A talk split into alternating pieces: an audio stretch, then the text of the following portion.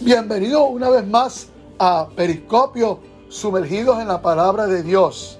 Aquí Mike Malaver junto con Ceci Dávila. Hola, hola, hola. Ah, somos pastores de la iglesia Casa de la Nueva Cosecha aquí en San Juan, Puerto Rico, en el hermoso Caribe.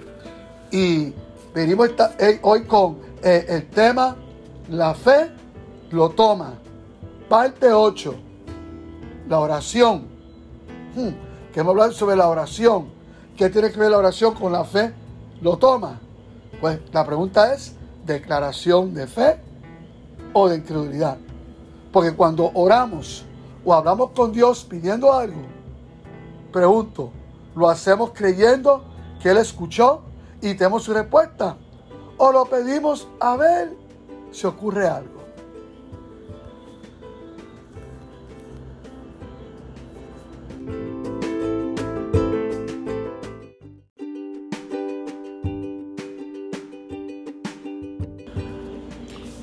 Importante volver a abordar este, este tema de, de lo que es una declaración de fe o la incredulidad, porque a veces, pues, eh, de- como dice la palabra, que de una misma fuente, como decía Santiago, pueden surgir dos cosas a la misma vez, Sí, sí. fe e incredulidad. Yes. Fíjate, Jesucristo enseñó acerca de cómo hablar con Dios o cómo orar. Y no solo habló de cómo hacerlo, sino que cómo debemos hacerlo y esperando una, y que debemos hacerlo esperando una respuesta. Yes. Este, o sea, que no le estamos hablando al aire cuando estamos hablando con Dios, ¿verdad? Y dice, es- esta lectura está en, Ma- en Mateo 7, 11, igual también sale en Lucas 11, 13.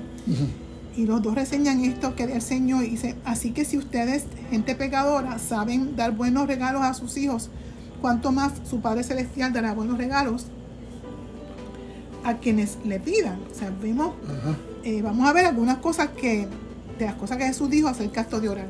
Dice que esto, esto es como un tipo de repaso. Por ejemplo, en Mateo 21, 22 dice, si ustedes creen, todo lo que pidan en oración lo recibirán, condicionado.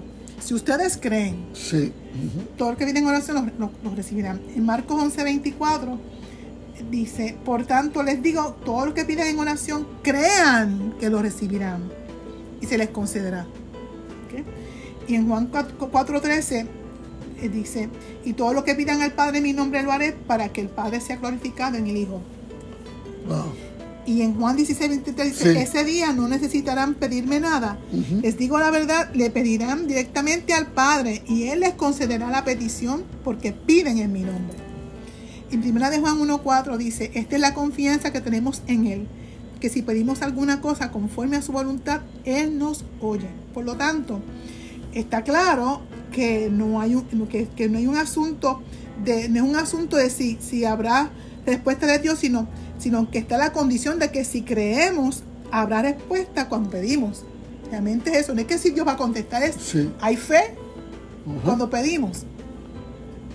Hay una, una actitud de fe. La fe, eh, la fe cuando hay una actitud de fe, la fe se expresa y, y lo, porque lo que, lo que decimos manifiesta la fe. En 2 Corintios 4:13 dice, pero teniendo el mismo espíritu de fe, conforme lo que está escrito, creí por lo cual hablé. Bien, Primero es creer y por cuanto creo, yo hablo con- conforme a lo que yo creo. También nosotros creemos, por lo cual también hablamos. De hecho, en la versión nueva traducción viviente dice, las escrituras dicen, tu, tuve fe y por eso hablé. Ya que tenemos el mismo espíritu que da fe, Espíritu Santo. Nosotros también creemos y por eso hablamos. Eso es así. Dios le ha dado a cada uno una medida de fe, a cada persona que cree que Jesucristo es el Señor. De hecho, eso fue lo que esa persona necesitó para ser salvo, ¿verdad? Y perdonado. Fue lo que necesitamos, Eso creer. fue. Sí, señor. Primero creímos y después confesamos o declaramos que Jesucristo es el Hijo de Dios, que es nuestro Salvador y nuestro Señor en nuestras vidas. Fue- fue- lo que requirió fue eso. Eso es todo lo que Dios pide, que expresemos lo que creemos. Lo que creemos se basa no en nuestras emociones, situaciones o circunstancias, sino en la Biblia, la palabra de Wow, Dios. sí. Esto es bien importante, porque Jesús dijo, el cielo y la tierra pasarán, pero la palabra, su palabra no va a pasar. Su palabra siempre permanece para siempre, por eso es que creemos en ella y nos establecemos en ella. Así que, que uno gana o pierde batallas. Exacto. Sí, en eso. ¿Por qué? Porque podemos hacer declaraciones de fe tan fácil como podemos también hacer declaraciones de incredulidad sin darnos cuenta. wow. Eh, exactamente. De forma consciente o inconsciente. Nosotros escogemos, ¿verdad? Lo que vamos a hablar porque es nuestra decisión. Mira lo que dice en Proverbios. Y hay dos, dos versículos que son claves que explican esto. Dice, Proverbios 10:11 dice, las palabras de los justos son como una fuente que da vida. Las palabras, eso es lo que tiene que salir, vida. Wow. ¿Ok? Y Proverbios 13:3 dice, los que controlan su lengua tendrán una larga vida. El abrir la boca puede arruinarlo todo. O sea, que depende de lo que nosotros hablemos, eso es lo que vamos a recibir Sí, también. Señor. Hay que tener un pensamiento de fe, hablar y hablar en fe, porque eso nos lleva desde la, una de las posibles derrotas hacia lograr una victoria total.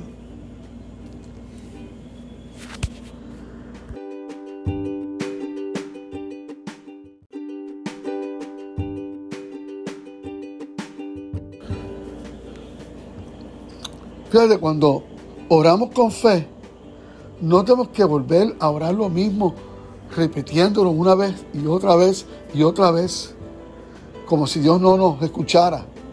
Este, es como cuando aceptamos a Jesucristo como nuestro Salvador y Señor. Un acto de fe que lo hacemos una sola vez y ya. Si se hizo una vez, aceptaste a Jesús ya. Mira como Romanos 10, 9 dice, que si confiesas con tu boca que Jesús es el Señor y si crees en tu corazón que Dios lo levantó de entre los muertos, serás salvo. Ya. No dice que cada día tienes que volver a orar y recibirlo nuevamente como Es correcto. Es, es- es que, mira, luego una persona acepta a Jesucristo como su Salvador, ¿qué hace? Reconocerlo y darle gracias porque ya fue hecho y recibió respuesta a esa oración. No tiene que sentir nada, pero tiene certeza de que Dios le escuchó. Y da gracias, aunque sus ojos no vean un cambio externo. Eso es así. ¿eh? Entonces, mira, 2 Corintios 4 dice así, el Señor, pues esta leve tribulación momentánea produce en nosotros un cada día, un cada vez más excelente y eterno peso de gloria, no mirando a nosotros las cosas que se ven, sino las que no se ven. Pues las cosas que se ven son temporales, pero las que no se ven son eternas. Fíjate, Je- Jesucristo, Él enfatizó, ¿verdad? Oró, ora, oración, o sea, Él enfatizó el orar con fe, pero también evitar hacer vanas repeticiones. Sí. Mira, mira Romanos, mira, perdón, Mateo 6, 7. Cuando ustedes oran, oren, no, no, no sean repetitivos, como los paganos que piensan que por hablar mucho serán escuchados. Mira la versión NTV dice, cuando ores, no parlotees de manera interminable, como hacen los seguidores de otras religiones. Uh, bien piensan que sus oraciones recibirán respuesta solo por repetir y repetir las mismas palabras una y otra vez. ¿Qué es una vana repetición? Una letanía, u- ¿eh? Eh, eh, eh, eh, una cantaleta, muy bien en Puerto Rico. Bien, le- letania, letanía, ¿ok? es oración hablada compuesta por una serie de súplicas o invocaciones breves a Dios que una persona recita o canta y que otras personas que participan en la oración repiten o contestan. Es algo mecánico, ¿no? como que no saben ni lo que están diciendo, siguen diciendo, es como una letanía, como una cosa ahí que no tiene No sentido. hay ni que pensar. Exacto. ¿eh? No hay que pedir lo mismo una vez y otra vez. El famoso, mira, el famoso ministro Smith Wigglesworth dijo, si tú oras lo mismo siete veces por una misma cosa, las seis ocasiones anteriores oraste con incredulidad. Es que Wigglesworth era así. Era bien radical. Era bien radical. Sí. Tremenda verdad. Tremenda verdad.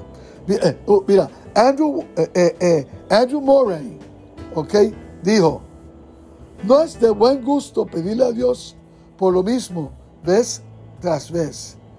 Si lo que pediste no se ha mate- materializado, no ores de la misma manera, porque eso sería incredulidad.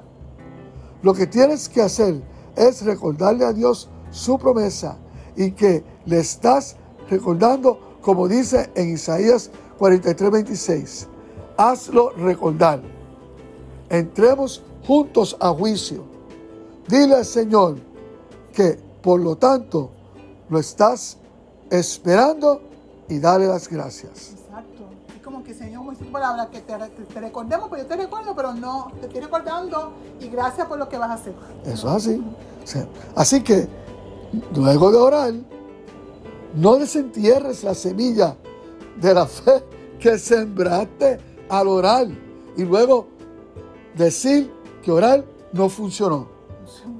No, no, no. O sea, si tú arrancas la semilla, la, la planta no va a nacer, no va a funcionar. ¿Ok? Entonces, es, es que es, eso contradice tu propia fe. Sí. Bien, no anules tu fe pidiendo lo mismo vez tras vez.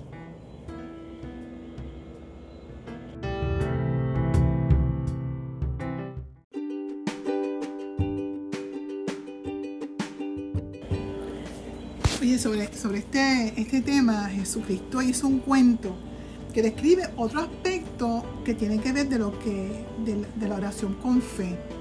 Y tradicionalmente yo he escuchado tantos y tantos mensajes sobre esto y se interpreta de una manera totalmente bien incorrecta porque prácticamente la interpretación es exactamente lo que Jesucristo no quería que la gente, ¿verdad? Lo opuesto a lo que él quería enseñar.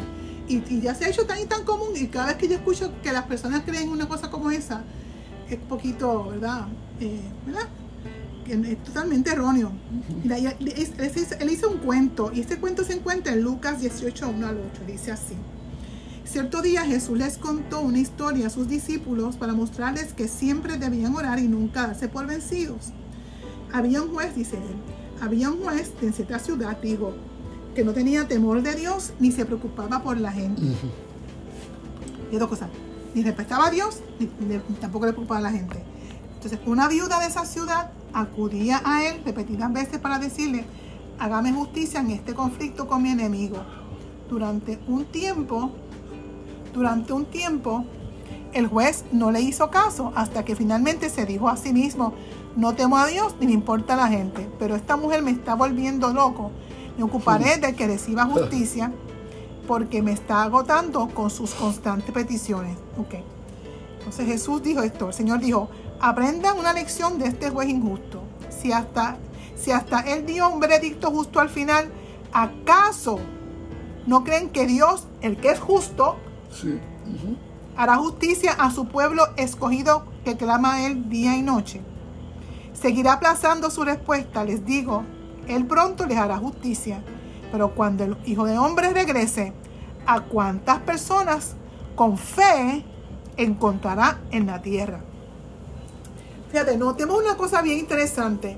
Aquí habla de un juez injusto. Entonces, de esta señora, pues de hecho, cuando tú vas a los originales, dice que ella, ella se quedaba ahí persistentemente. Entonces, ella, ella se terminó que decía, o constantemente que él miraba, ella estaba ahí. Porque decía, hasta que tú no me hagas justicia, yo no me voy a, o sea, yo, me- yo voy a permanecer en, en- en creer que tú puedes hacerme justicia. Sí. Esa fue la persistencia, en creer que él iba a hacer justicia, aun cuando era injusto, porque sabía que tenía que abocar- eh, eh, alinearse a la ley. Y dice, y Jesús dice, caramba, o sea, si, si ese, ese, ese fue un juez injusto y le hizo, le hizo justicia, ¿cuánto más cuando tú te presentas delante de tu Dios? El- en cuanto más no te va a hacer justicia. Dice, cuando leemos la carta a los apóstoles, una cosa interesante, mira qué cosa interesante. Cuando dicen las cartas de los apóstoles, las, cartas a las diferentes iglesias que leemos en el, Nuevo, en el Nuevo Pacto, siempre empiezan o terminan con una frase como esta. Por ejemplo, aquí en 2 Juan 1.3. La gracia, la misericordia y la paz que provienen de Dios Padre y de Jesucristo, el Hijo del Padre, permanecerán con nosotros los que vivimos en la verdad y el amor. Siempre hablan del amor de Dios, la gracia de Dios. Empieza la carta con el Dios que es amoroso, el Dios que da de toda gracia y que hace toda misericordia. Entonces, ¿cómo podemos pensar que si eso es lo que caracteriza a Dios, él no, va a ver a nosotros como si fuera un injusto? O sea, el ejemplo fue injusto, un ejemplo extremo que usó Jesús para que si ese juez injusto podía ser hizo, justicia, cuánto no más nuestro Padre que es misericordioso, que nos da paz, lleno de gracia para nosotros. Entonces, él mismo Jesús demostró que era el Dios, ¿verdad? Como era Dios, como Dios, como Dios era en su amor. Y aquí él explica que Dios Padre no es un juez injusto, como escribe el cuento, y que cuando oramos o hablamos con Él, no hay que ir vez tras vez para ver si acaso Él nos hace caso. De hecho, ahí está el ejemplo también de, cuando pasó con Daniel, que cuando eh, Daniel clamó a él cuando se dio cuenta de que era, venía el momento del cumplimiento de la profecía de regresar al pueblo de su cautiverio y regresar al terreno verdad de, Israel. Él, él, dice, le, le, dijo el ángel Gabriel, dice, en cuanto comenzaste a orar, se dio una orden o sea, no solamente se escuchó, sino que Dios dio la orden. Dice, y aquí estoy, aquí para decírtela, porque eres muy precioso para Dios. Nosotros somos bien preciosos para Dios. O sea, que lo que pasó con Daniel también pasa con nosotros cuando vamos delante del Señor. Hay otra versión que dice, desde el primer día que comenzaste a orar para recibir entendimiento y humillarte delante de tu Dios, tu petición fue escuchada en el cielo. Eso es lo que le dijo él. Entonces, es bien, bien importante que nuestro diálogo, ¿verdad? Que en base a esa verdad sepamos también cómo hablar, porque podemos también tener, o sea, si vamos a ir delante del Señor, vamos a creer que realmente Él está ahí y que Él galardona, que Él da y Él responde a los que le buscan. En Proverbios 18, 21 dice esto, la lengua puede traer vida o muerte. Y esto es un principio espiritual que es muy cierto. Los que hablan mucho cosecharán las consecuencias. Si tú hablas, si hablamos vida con nuestra boca, pues vamos a tener buenas consecuencias. Si hablamos muerte con nuestra boca, pues mira, las consecuencias no van a ser buenas, por más que el Señor nos ama, pero tenemos que alinear nuestra boca con lo que Él dice. Por lo tanto, en este diálogo o petición a Dios y lo que decimos luego de pedir debe alinearse con lo que Dios quiere ocasionar a favor nuestro. No que Dios tratando de, hacer, de bendecir y nosotros con nuestra boca creando el obstáculo. Eso es. Dice, Gloria Copland dice algo así, mira cómo dice ella. Si el enemigo logra robar tus palabras, él podrá controlar la situación.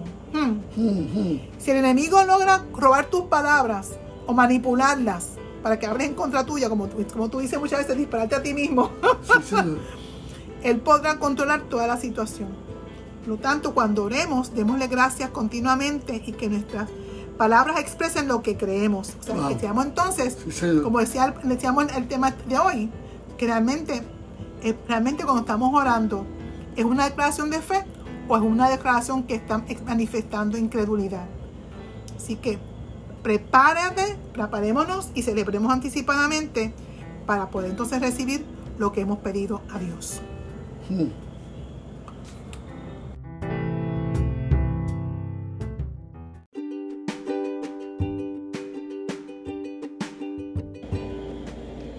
Precisamente qué mejor ¿verdad? ocasión que esta que estamos hablando el tema de la oración que cree, ¿verdad? Versus la oración que está contagiada con incredulidad.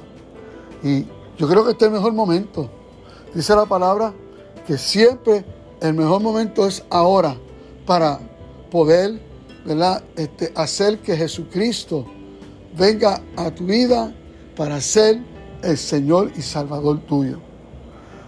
Y quiero invitarte a que me acompañes en esta corta oración de fe, ¿ok? Declarando tu salvación en Cristo Jesús. Padre, gracias por tu amor eterno, gracias por tu perdón de mis pecados.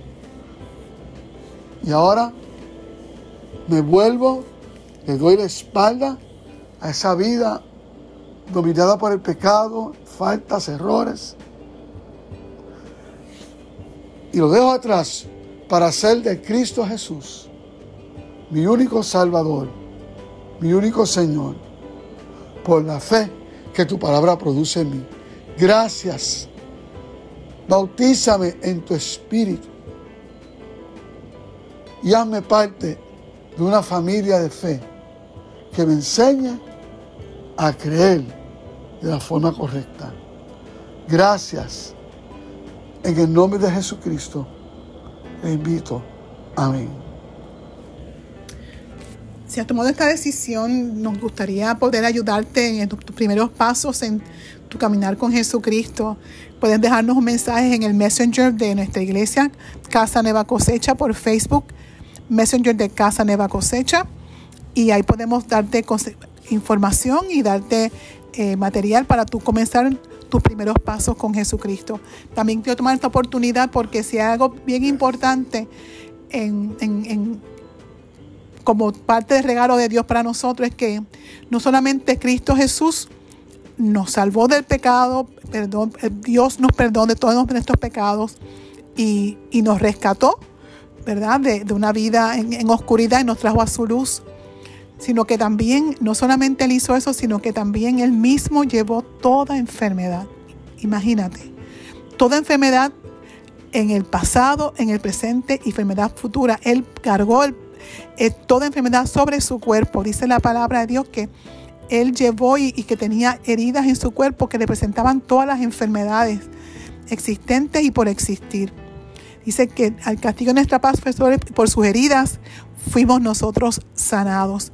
Y con esa misma sencillez que tú recibiste a Jesús y cualquier otra persona que está escuchando, aún si ya es creyente, esa misma, piensa en esa misma oración sencilla con la cual tú aceptaste a Cristo Jesús esa misma oración tú puedes decir, Jesucristo, yo reconozco que tú eres mi sanador, que tú llevaste toda enfermedad sobre tu cuerpo para yo no llevarla. Te entrego mi cuerpo, gracias porque es templo del Espíritu Santo. Tú eres mi sanador, tú sanas mi cuerpo desde la punta de mi cabeza hasta la planta de mis pies. En tu nombre es hecho. Amén. Y ten certeza y convicción acerca de ello. En el entretanto, que quizás aquí se sigan manifestando algún tipo de síntomas, tú como quieras continúa dando gracias de que Él es tu sanador y que esa sanidad se ha de manifestar en el momento oportuno y la manera oportuna que Dios va a manifestarle en ti. Así que por la gracia de Dios recibe tu sanidad. Quiero tomar la oportunidad también de eh, invitar a aquellos que, no, que nos escuchan, que no tienen una iglesia donde congregarse. Estamos localizados en el área de San Juan, en el, justamente frente al Señorial Plaza, en Cupey, en la Avenida Paraná. Nuestras celebraciones son eh, en la semana, pero también los domingos a las 11 de la mañana. Eh, somos una iglesia siguiendo protocolo COVID. la iglesia es un lugar seguro para poder estar tú con tu familia. Eh, puedes dejarnos un mensaje también en Messenger. De todas maneras, cuando usted llegue va a tener unas instrucciones según el protocolo COVID para usted poder celebrar y participar de nuestra celebración. No solamente eh, queremos invitarte a que estés en una reunión nuestra, sino que te dé la oportunidad de no solamente estar una celebración, sino que también puedas conocer la visión y la misión que el Señor nos ha dado como iglesia somos una iglesia comprometida en formar discípulos y que puedan ellos, cada persona, manifestar y vivir conforme al propósito que Dios les, ha dado eh, a, lograr en su propósito. Así que qué bueno que estás con nosotros con, Periscopio.